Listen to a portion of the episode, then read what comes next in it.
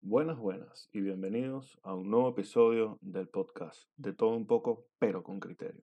Mi nombre es Luis Sarmiento y hoy vamos a hablar un poco de las desigualdades, de las minorías, de las mayorías, etc. Existen muchísimas minorías buscando cualquier tipo de reconocimiento y al parecer estamos en el momento histórico en el que se puede hacer. Hoy vamos a ver un poco de cómo se está gestando el tema del reconocimiento de las minorías y qué implicaciones tiene para el resto.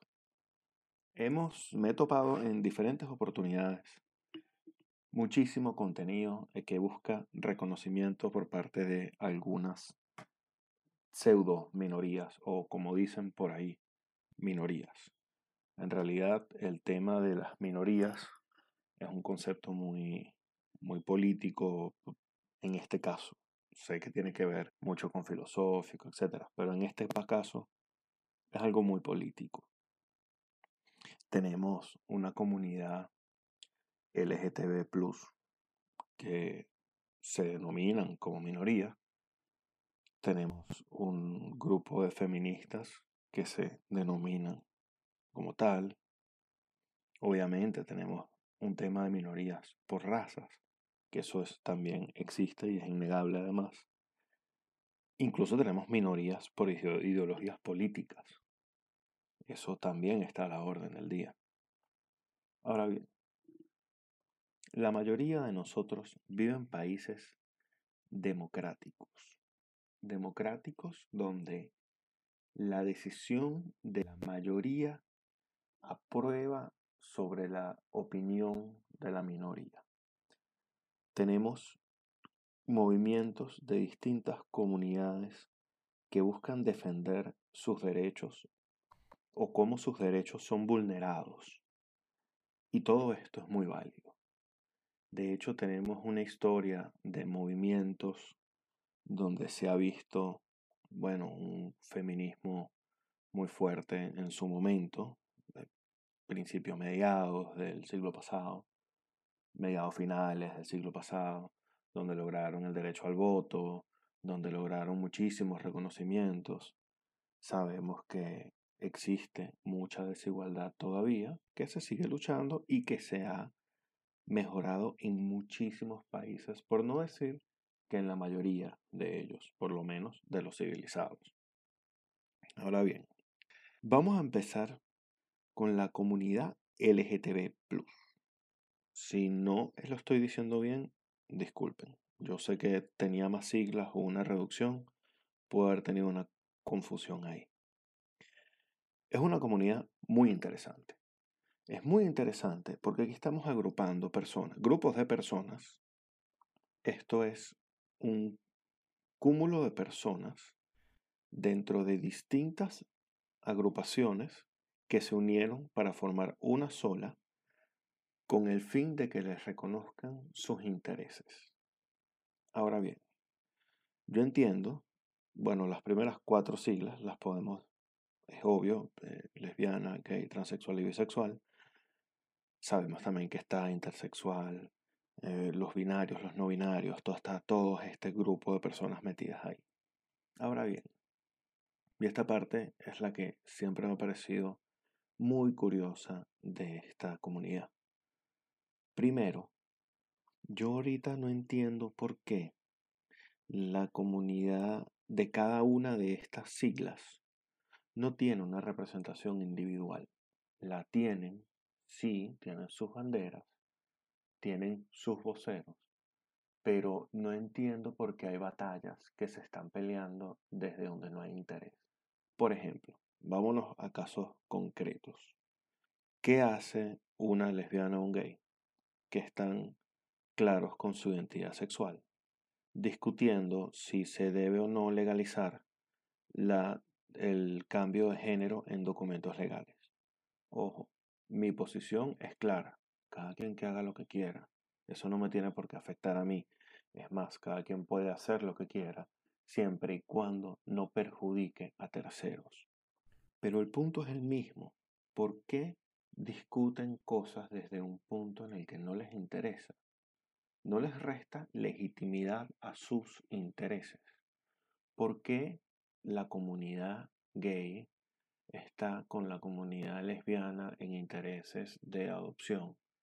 Puedo entenderlo hasta cierto punto, pero en principio las lesbianas pueden tener hijos, los gays no, hablando muy crudo. Entonces, ¿por qué hay intereses ahí en pelear eso cuando podrían estar enfocados en pelear las batallas independientes que tengan cada una y en aquellos en aquellas áreas en las que sí coinciden juntarse. Yo creo que sería mucho más efectivo si las comunidades pelean sus batallas individuales, que además estos son pseudo minorías, porque ya no son tan minorías, tienen números importantes de personas cada una por separado. ¿Por qué no toman, pelean sus batallas por separado y en el momento en que se unen y pelean una batalla unidos, va a ser mucho más impactante y probable que lleguen a una resolución productiva. No es lo mismo que todas estas comunidades que están haciendo ruido y peleando por su lado, peleando de forma pacífica, peleando me refiero legalmente, sus intereses, se unan después de ser unos monstruos en su área, se unan y digan, nosotros queremos el matrimonio igualitario. Cuando lo dice cinco grupos, seis grupos, diez grupos de personas, que cada uno tiene su validación en la población, en ese momento, al unirse y hacer una solicitud todos juntos, generan muchísimo más ruido y muchísimo más impacto. Ahora bien, también me percato que no necesariamente se hace la búsqueda a fondo para potenciar el impacto que tienen las distintas comunidades. La comunidad LGTB tiene una particularidad, como vivieron y que estuvo muy mal, escondidos durante tanto tiempo. El tema de la exclusión por su identidad sexual se generó y fue fuerte. Sin embargo, hubo muchos que pudieron ocultarlo y crecer. Hoy en día hay muchísimos empresarios exitosos que, bueno, son parte de la comunidad y, bueno, les va muy bien en la vida. Y eso está genial. Lástima que el reconocimiento no se hizo antes, porque si vamos a la historia, bueno, desde Grecia tenemos documentación de, homosexualidad, de actos homosexuales como algo completamente normal. Entonces realmente, bueno, la exclusión del tema es hasta un poco extraña. Incluso estaba buscando en qué momento en la historia se veta y se prohíben ese tipo de acciones y es bien confuso conseguirlo como un momento puntual o una revolución puntual o una actividad puntual.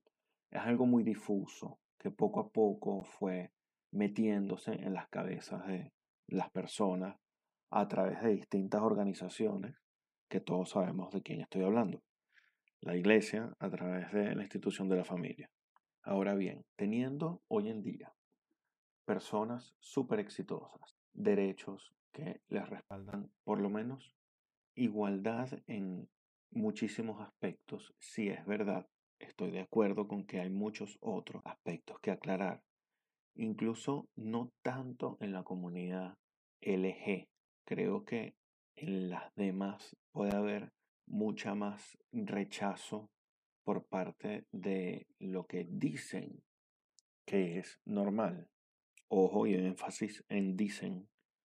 El tema es que es más fácil y de verdad mucho más efectivo enfocar una protesta, una propuesta, un pelear un derecho de la mano de los que hoy en día tienen emporios, tienen grandes cosas, porque ellos tienen, y la verdad es así, el dinero es poder. Y estas personas lo han construido muy poquito a poco. Eso es un poder muy estable. Es mucho más sencillo y efectivo pelearlo desde el área.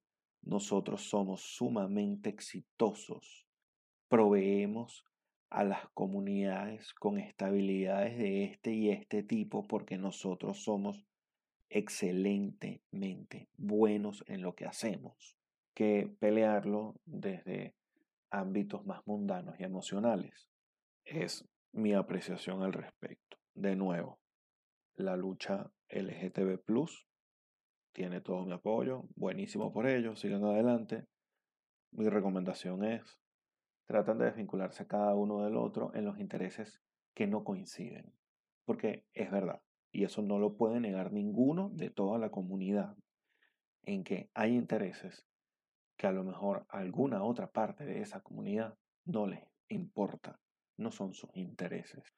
Por otra parte, cuando nosotros hablamos de que hay una comunidad gay, todas las personas gay se pueden identificar y decir, yo soy de la comunidad gay, yo soy de la comunidad lesbiana, yo soy de la comunidad trans, soy de la comunidad intersexual. Es más, no sé si existe, pero soy de la comunidad bromance. No sé. El punto es que cuando una persona se identifica con lo, de, con lo que es, yo soy particularmente de la comunidad heterosexual. Yo estoy hoy en día considerado minoría, hombre blanco hetero, ya minoría y abusador. Pero a eso vamos a llegar. Las comunidades si hablan desde su identificación, cuando hacen un acuerdo, ya esto viene siendo LGTB, un acuerdo legal de representación conjunta donde van a tener mucho más peso. Vamos a pasar a un tema muy álgido y muy interesante, que es el feminismo. Yo tengo tiempo viendo muchos casos de feminismo, de cosas. El feminismo tiene mucho auge últimamente. Eh, la, la, izquierda lo ha alimentado mucho, cosa que de verdad como que la historia olvida, la gente olvida muchísimo lo que ha pasado en la historia. Y esto va con todas las personas que se mencionan en este programa. La izquierda siempre los atacó. No se engañen. La izquierda siempre fue en contra de la comunidad LGTBI, fueron en contra de las feministas, fueron en contra de las diferencias raciales y fueron en contra de ideologías políticas distintas. La izquierda es así.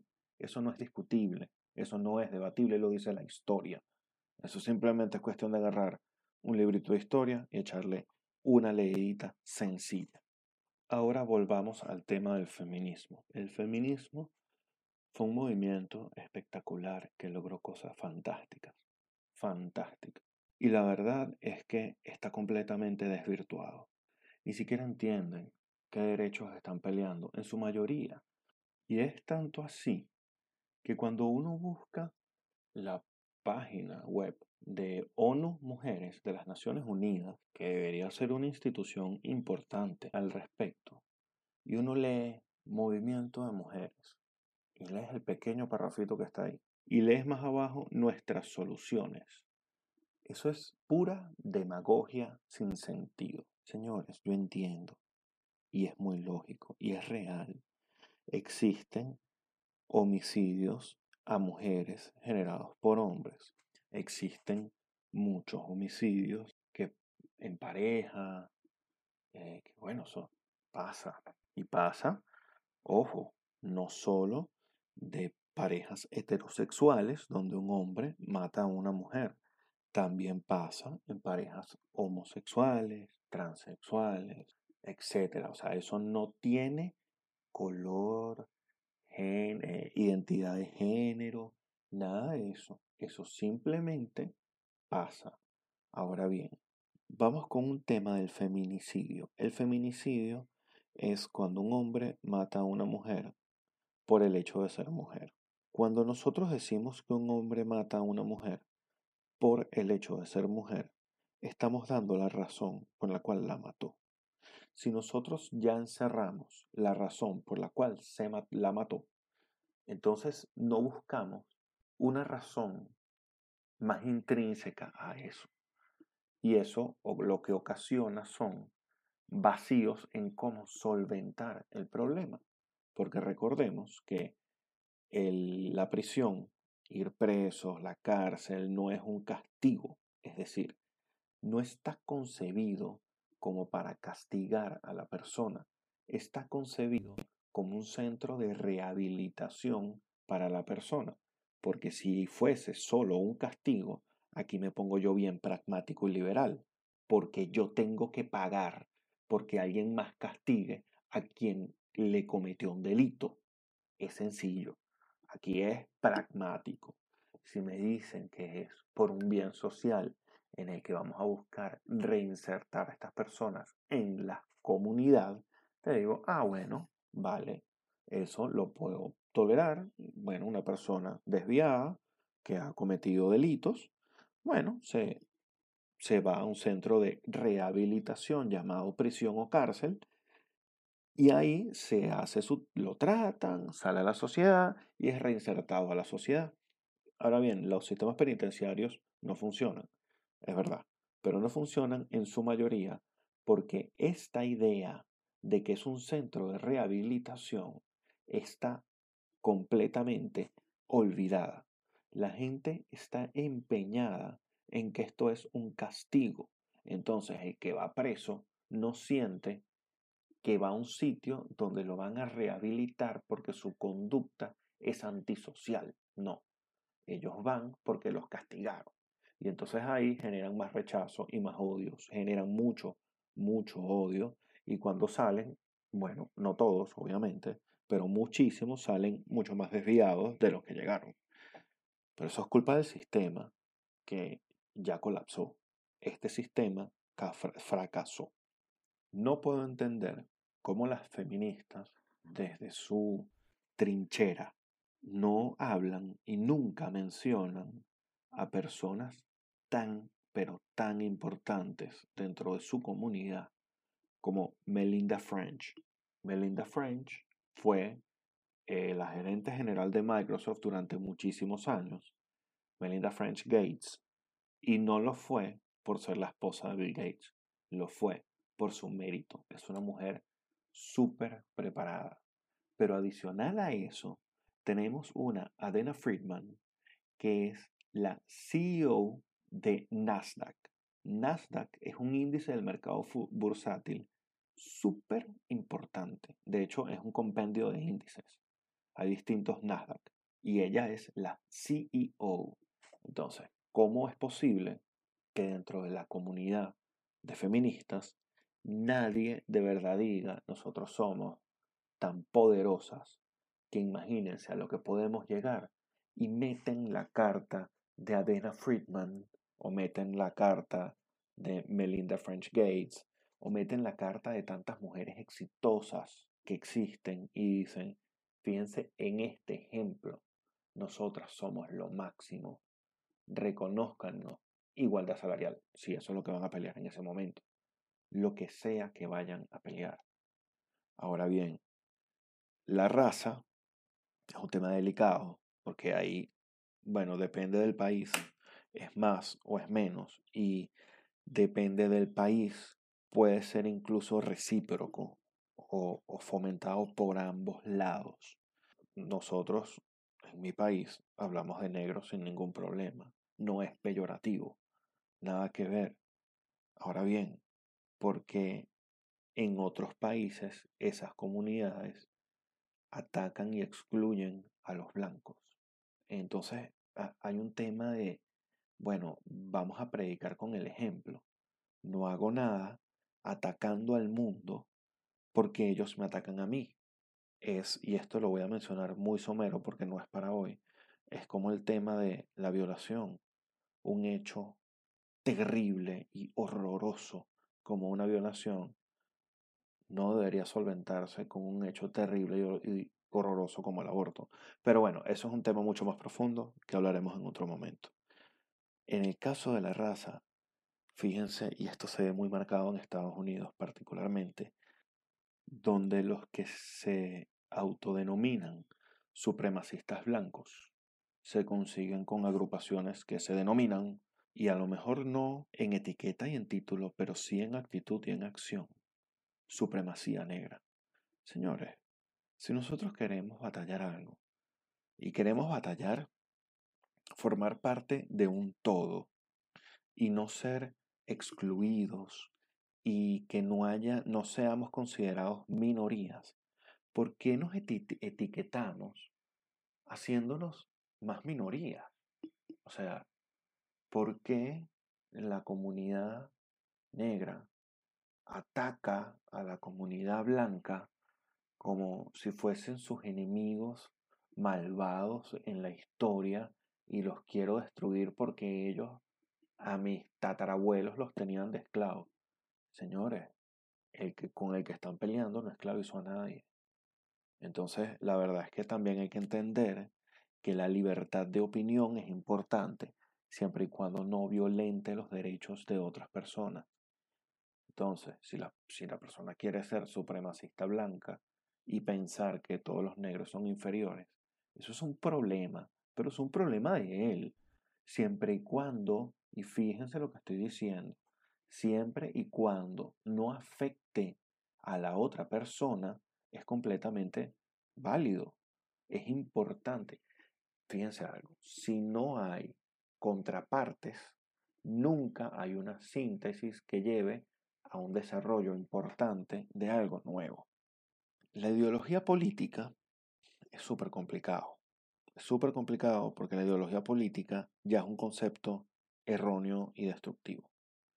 Podemos hablar aquí de distintos detalles, como bueno, tenemos la ideología de izquierda del siglo XXI, comunismo del siglo XXI, socialismo del siglo XXI, el que se quieran sentir identificados con esta parte, esta ala de izquierda dentro de la concepción actual.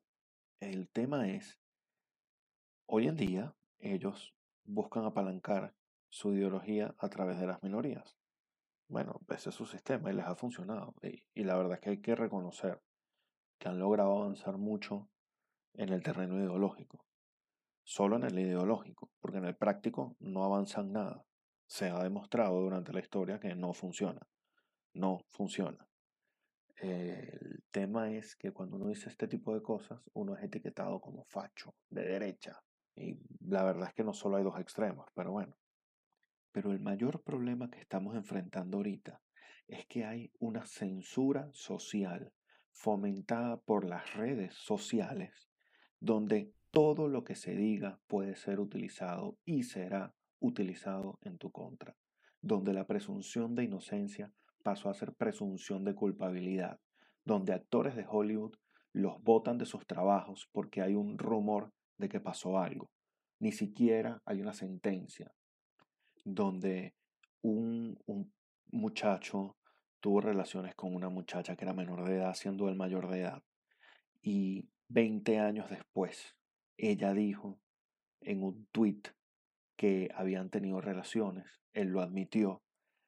Eh, a él lo lapidaron y dijeron que él había abusado de ella sexualmente, la había violado. La lapidación fue tal que el hombre se suicidó, incluso cuando esta menor, que tenía 17 años, creo que tiene suficiente conciencia como para saber lo que hace. Y bueno, ahí también hay temas muy escabrosos al respecto. Eh, ella admitió haber querido cometer el hecho con él. O sea, no fue forzada, fue voluntario. Y ese hombre se suicidó por la presión social. No estamos viendo el alcance que tiene este tipo de cosas.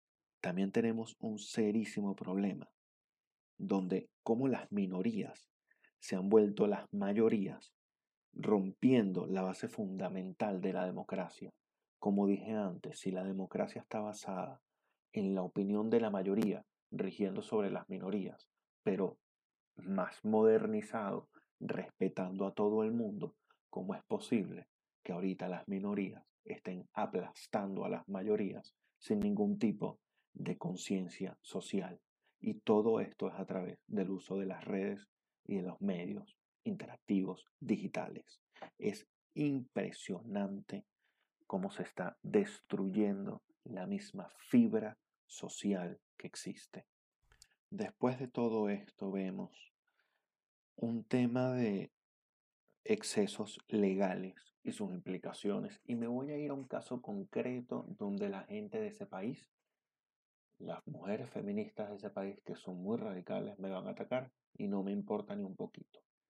Resulta que en España hay una ley de protección de género, tal, de igualdad de género, de estas leyes izquierdosas que se fomentaron, donde se castiga al, bueno, el feminicidio, porque así lo consideran, cualquier caso en el que un hombre mate a una mujer.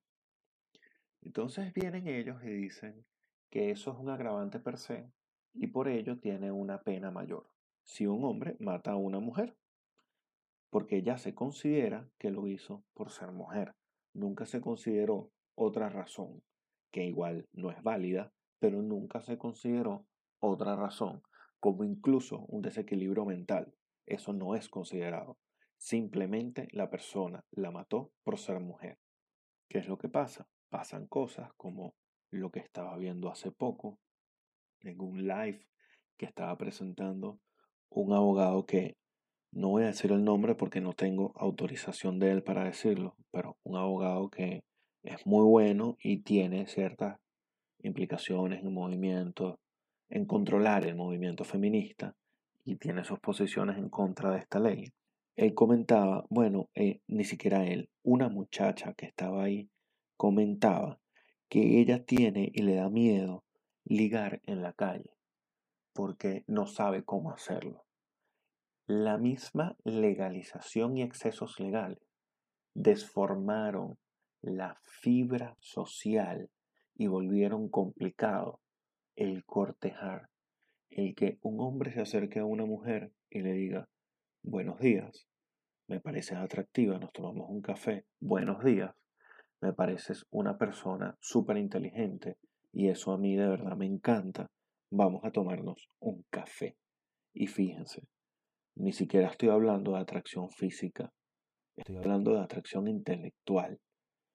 Y puede ser tan complicado este tipo de medidas que se están tomando que puede ser catastrófica la consecuencia. Porque ¿cuál es la única otra opción que queda? Una opción inhumana en la que a través de una aplicación definimos si alguien nos gusta o no nos gusta. Una cuestión completamente fría. La verdad es que el día de hoy no quiero llegar a ninguna conclusión puntual al respecto de estos casos. Simplemente dejarlos expuestos ahí y por supuesto mi punto de vista, porque si no, para mí no tiene sentido hacer este material. Simplemente quiero que recordemos en cuanto a lo que es las libertades y el cómo manejarlas. Una frase de uno de los padres fundadores de Jefferson, que decía que el costo de la libertad es la eterna vigilancia, como decía Octavio Paz, el ogro filantrópico. Bueno, de este tema hay muchísima tela que cortar. Yo voy a hacer un tema en cuanto al feminismo aparte. Voy a hacer un tema en cuanto al aborto aparte. Y cómo las posturas políticas apoyan o no y basado en qué la situación del aborto. Incluso vinculándolo con la iglesia, porque no se puede hablar del aborto sin hablar de la iglesia. Eso es necesario. Pero bueno, eh, después de toda esta faena de conceptos y de ideas colocadas sobre la mesa, después de una comunidad LGTB, de un feminismo antiguo y presente, de una diferencia de raza donde odiamos y te odio y me odias, de unas ideologías políticas que dentro de ellas son, se retroalimentan, pero son incompatibles. Me despido de ustedes. Esto fue de todo un poco, pero con criterio. Mi nombre es Luis Sarmiento y hasta un próximo episodio.